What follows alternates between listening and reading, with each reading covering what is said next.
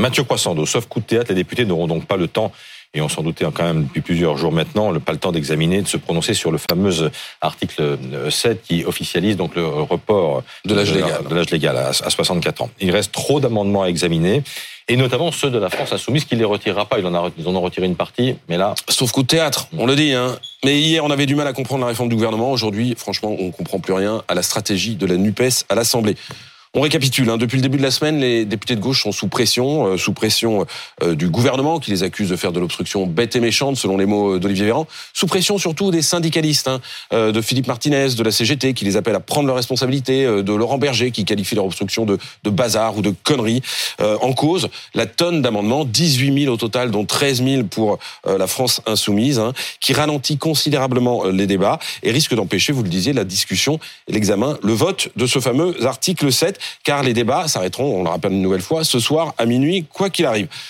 Depuis le début de la semaine, les socialistes, les écologistes, les communistes ont fait le choix de retirer l'essentiel de leurs amendements pour accélérer les discussions, mais pas les insoumis qui préfèrent jouer encore la montre. Mais ça veut dire qu'ils refusent en fait de discuter l'article 7. Ils savent qu'on va pas pouvoir à cause de ces amendements. Pourquoi est-ce qu'ils veulent pas le discuter cet article? Bah, Ils obéissent au patron. Jean-Luc Mélenchon ne veut pas entendre parler d'un vote sur l'article 7, parce qu'il a, de l'expérience, Jean-Luc Mélenchon, il redoute que le vote ne tourne en faveur de la majorité, ce qui permettrait au gouvernement de dire que sa réforme est légitime, et du coup que ça démobilise les manifestants. Alors il s'est pas privé de le rappeler hier, euh, euh, ce payant en passage ses meilleurs amis, ses meilleurs ennemis, j'allais dire plutôt communistes, dans un tweet d'abord, puis en live, regardez, c'était hier en meeting à Montpellier. Je le dis à mes camarades, c'est une lourde erreur de faire ça. Et je ne suis pas d'accord, j'ai le droit de le dire, avec ceux des syndicalistes qui disent qu'il faut se dépêcher d'y aller. Ils visent qui bah, ils visent les communistes parce que les relations entre la France insoumise et le Parti communiste sont exécrables. Jean-Luc Mélenchon ne leur pardonne pas euh, d'avoir soutenu euh, la candidature de Fabien Roussel à la présidentielle qui lui a coûté, selon lui, la qualification pour le second tour.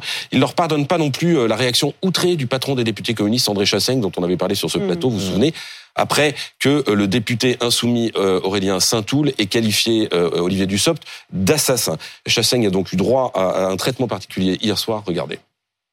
Je demande à mes camarades, j'ai pas besoin d'aller aboyer avec les autres, même si vous n'êtes pas d'accord, regardez-le pour vous. J'ai vu Dédé Chassaigne, que je connais bien. C'est le, président du, groupe communiste, c'est un camarade que j'estime beaucoup. Il dit Je suis humilié, je suis offensé. Et tu rigoles, non? Franchement, évitons-nous ça. À quoi ça sert de se montrer du doigt les uns les autres? À quoi ça sert?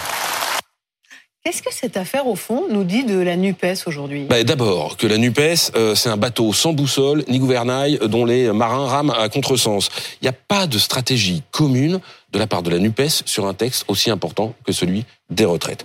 Ensuite, que Jean-Luc Mélenchon a beau ne plus être député et n'afficher sur sa biographie que la coprésidence de l'Institut La Boétie, ben il continue de faire la pluie et le beau temps sur le groupe Insoumis qui vient prendre ses ordres auprès euh, du patron. Il n'y a pas de pensée autonome à la tête euh, de ce groupe à l'Assemblée nationale. Enfin, que les haines recuites entre les uns et les autres, que les jeux de billard à trois bandes feront que la gauche sera passée à côté de la mesure qui intéresse, inquiète ou met en colère la plupart des Français. Et ça, c'est franchement consternant.